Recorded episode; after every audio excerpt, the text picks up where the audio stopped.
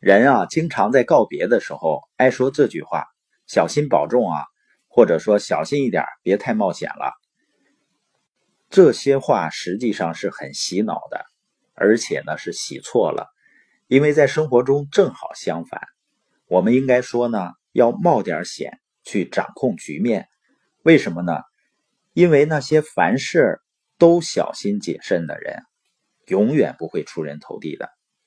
实际上，永远不冒任何风险的人，他在冒着最大的风险，就是一事无成的风险。当然呢，我们不是说盲目的去冒险，所以我们才强调你要学习改变，然后创业。因为风险是来自于无知的。像有的人，他完全不冒任何风险，他就会把钱存在银行一样，确实风险极低。但是你冒着另外一个险，就是你的钱会贬值啊。而不冒任何风险的人，他很容易把生活的掌控权拱手让人。我们要拿回掌控权，或者呢叫领导权。领导权就是你能够选择你的目标和方向的力量。对自己生活拥有掌控权呢，就会规划自己的生活。一个人如果不认真思考和规划自己的人生，生活肯定会一团糟的。林肯讲过一个铁匠的故事。这个铁匠呢，他把一个圆锥形的铁块放进炉里面，烧得通红，然后拿出来呢，放在铁板上，把它铸成一把剑。剑铸成以后呢，他却一点不满意，于是呢，把剑放进炉火里再次锤炼，拿出来呢，做成一把铁锹。但是他仍然不满意，他又放进炉子里烧红。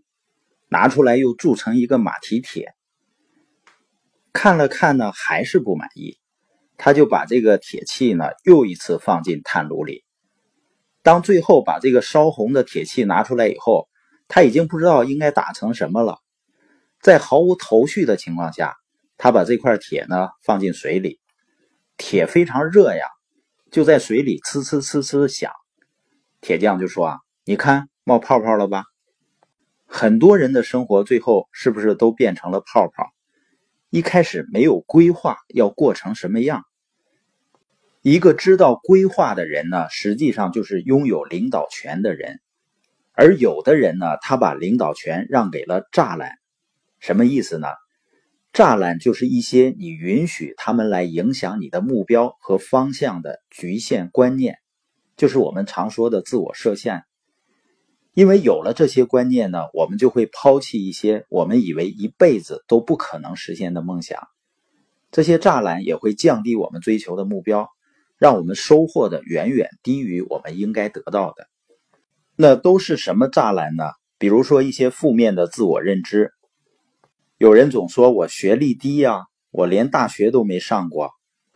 他们以此呢作为自己不能够做成任何事的理由。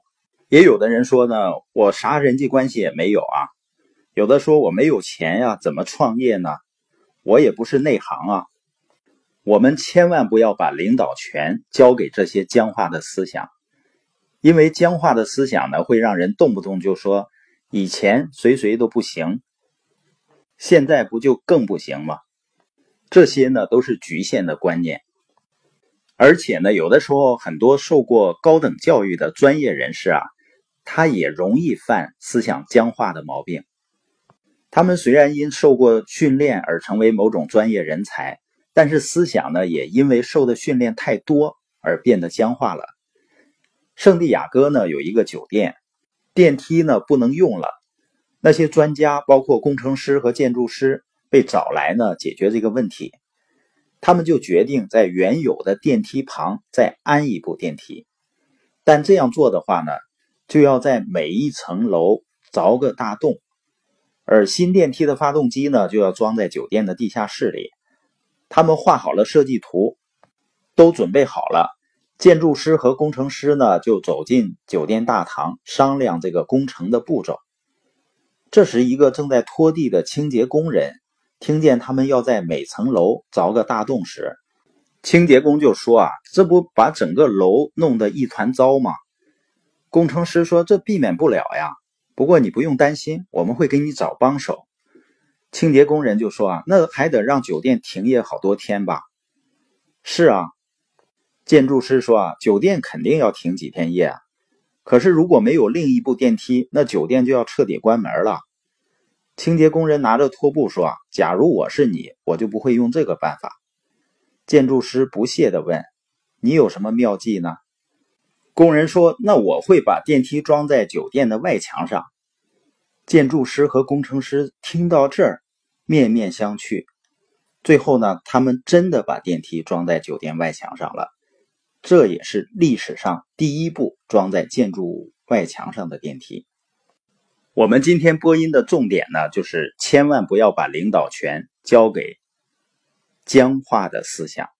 最后呢，我要感谢一位书友，他是北京电视台的一位导演，他给我提出来，我以前播音中的有两个发音的错误，一个呢是谁，或者也念谁。